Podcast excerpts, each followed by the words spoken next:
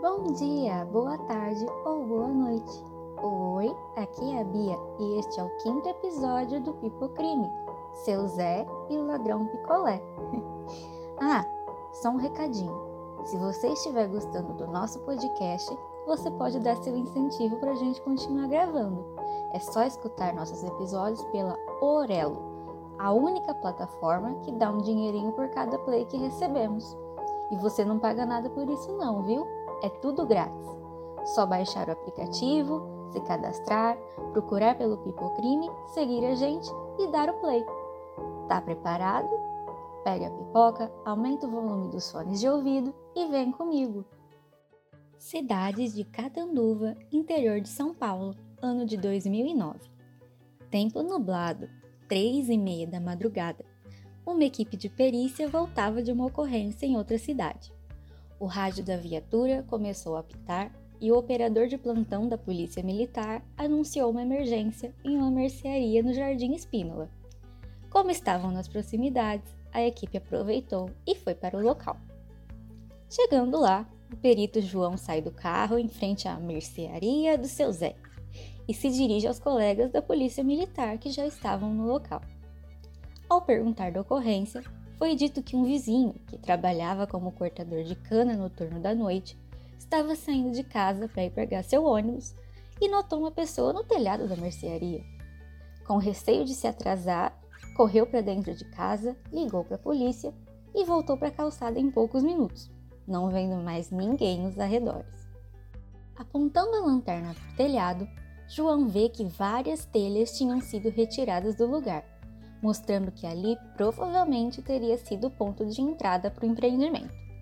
Como a mercearia não tinha outro ponto de saída a não ser a porta metálica da frente, a equipe achou melhor não escalar os 4 metros de altura. Afinal, o intruso não poderia sair sem ser por onde entrou, ou seja, do telhado ou pela porta trancada. Mesmo sendo de madrugada, decidiram contatar o proprietário, o popular Seu Zé, para que pudessem averiguar o local. E assim foi feito. A chuva começou a cair. Além dela, nenhum barulho vindo de dentro do prédio. Os minutos passam e a vontade da equipe de estar em casa, dormindo e embaixo de um teto protegidos da chuva aumentava cada vez mais. E nada do proprietário.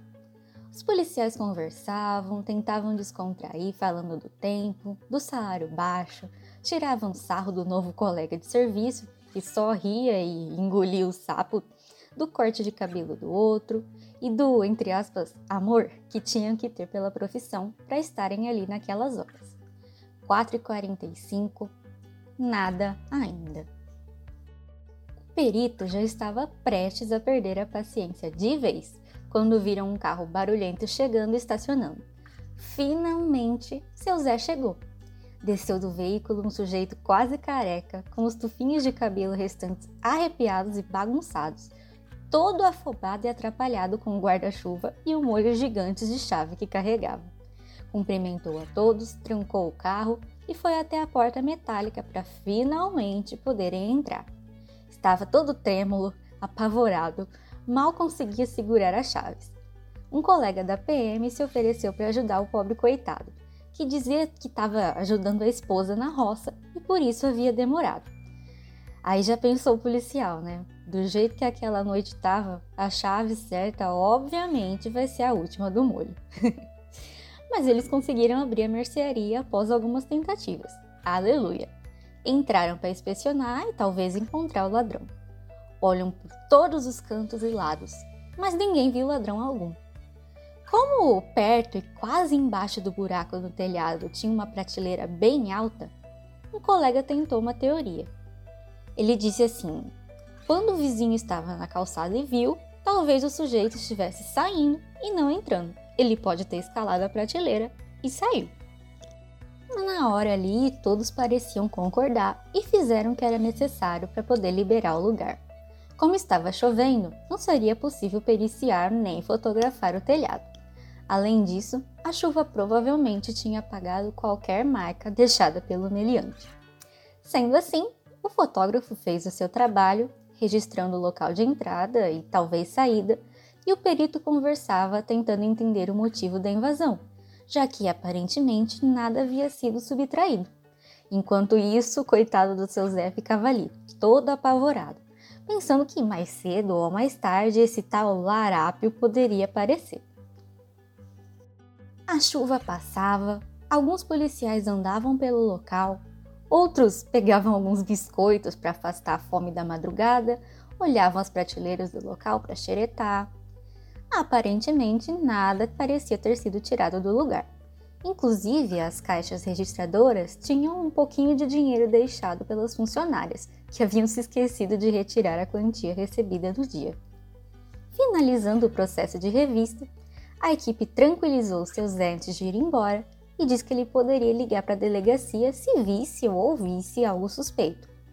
Mais calmo, o pobre comerciante concordou em deixar a mercearia, mas, pelo horário, logo teria que voltar para poder abrir novamente.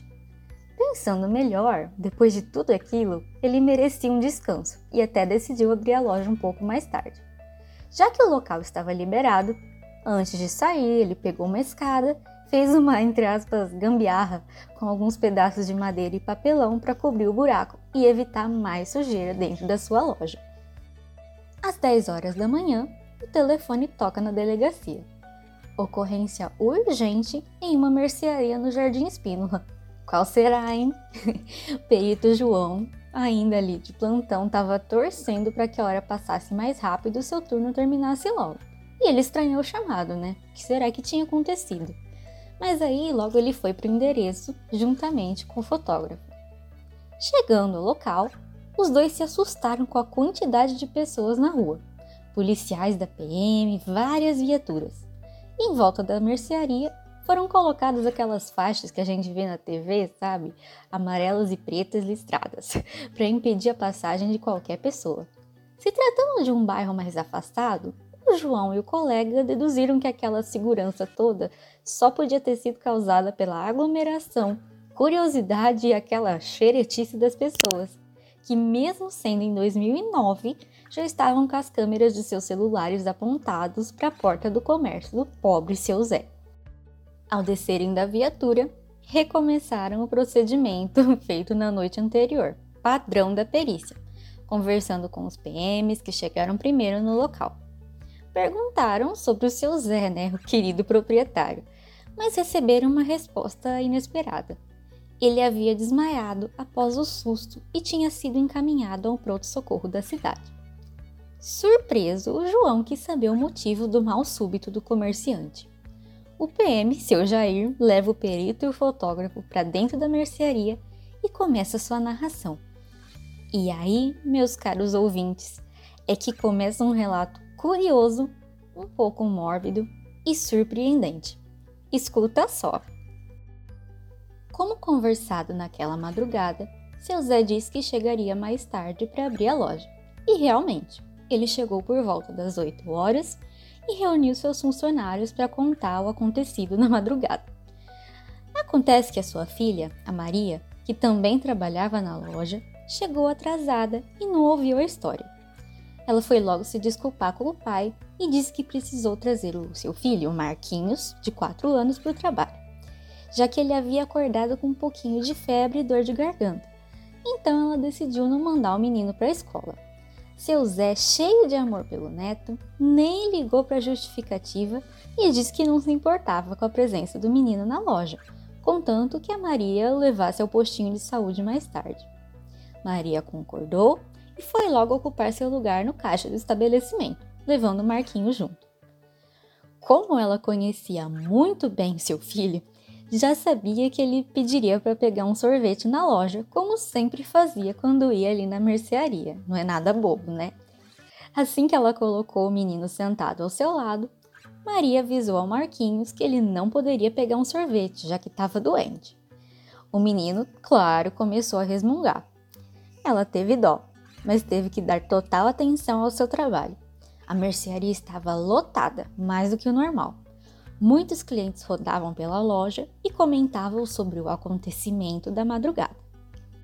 O seu Zé, que estava ali do lado de fora, recebendo algumas mercadorias e conversando animadamente com seus compadres, foi surpreendido por uma mãozinha puxando a sua calça.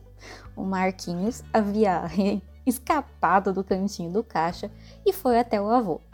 Obviamente, adivinha o que, que ele pediu? Um sorvete, claro, todo sorridente. Seu Zé continuou conversando e agiu no automático, enquanto entrava de volta na mercearia e ia em direção aos freezers, contando sobre o mistério do ladrão sumido. Marquinhos o acompanhou feliz da vida. Distraído e entretido na conversa, seu Zé errou ali o freezer, coitado, e ele foi, na verdade, na direção de um freezer de carnes.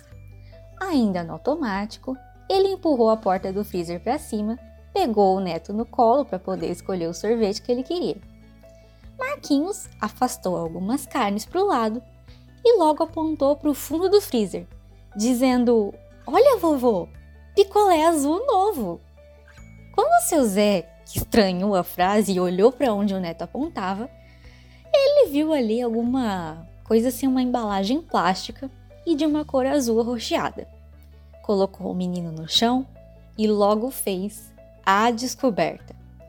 O corpo do ladrão misterioso jazia no fundo do freezer, coberto por uma fina camada de gelo.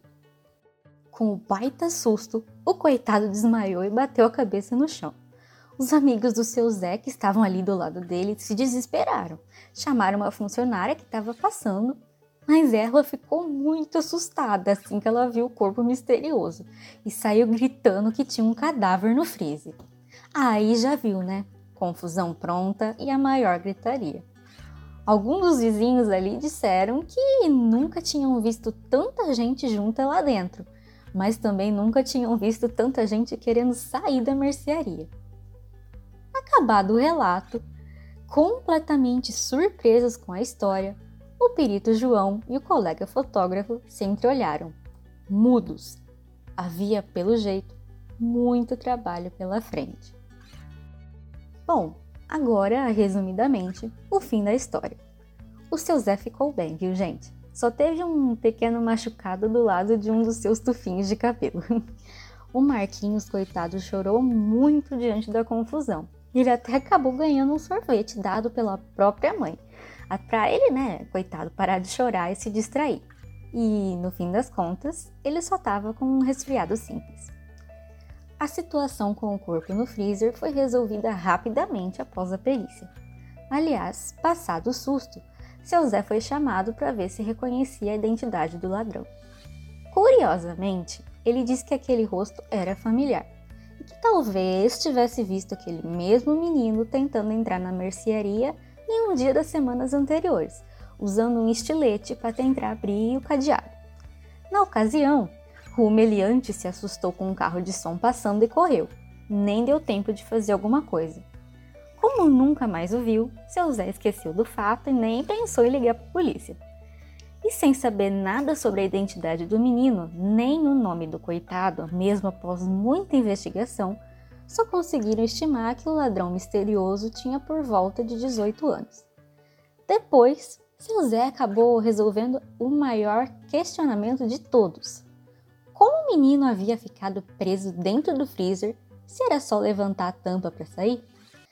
Acontece que aquele freezer específico era novo e muito potente, mas veio com um defeito na tampa. Ela só abria se fosse forçada para trás e para o alto, ou seja, só alguém do lado de fora conseguiria abrir o dito cujo. Seguindo a explicação, e o seu Zé até disse que ele já até tinha chamado a manutenção, mas ele tinha ligado no dia anterior do caos. E aí não deu tempo de evitar o acontecimento, né? Atenção! Alguns fatos, nomes e aspectos aqui narrados foram adaptados na minha interpretação deste caso. Que história, gente! O meliante teve a sorte de ter uma prateleira próxima do buraco para poder descer do telhado, mas dá até dó do coitado do ladrão. Precisa ter muito azar para poder ficar preso dentro de um freezer. Aliás, que ideia se esconder num lugar desses, né? Bom, Vai ver, ele escutou o barulho das viaturas um pouco tempo depois de ter entrado na mercearia, ficou com medo de sair e ser pego. e provavelmente ele também não tinha nenhuma, digamos, experiência na profissão e não soube como agir na hora do desespero. E aí, o que você achou desse caos? Vem contar pra gente nas redes sociais. Somos Pipocrime em todas elas: Instagram, TikTok e Facebook. Comenta, curte, compartilha, enfim, fica à vontade para acompanhar a gente. E termina por aqui o nosso quinto episódio. Obrigada por ouvir até aqui e obrigada pelo apoio. Até a próxima!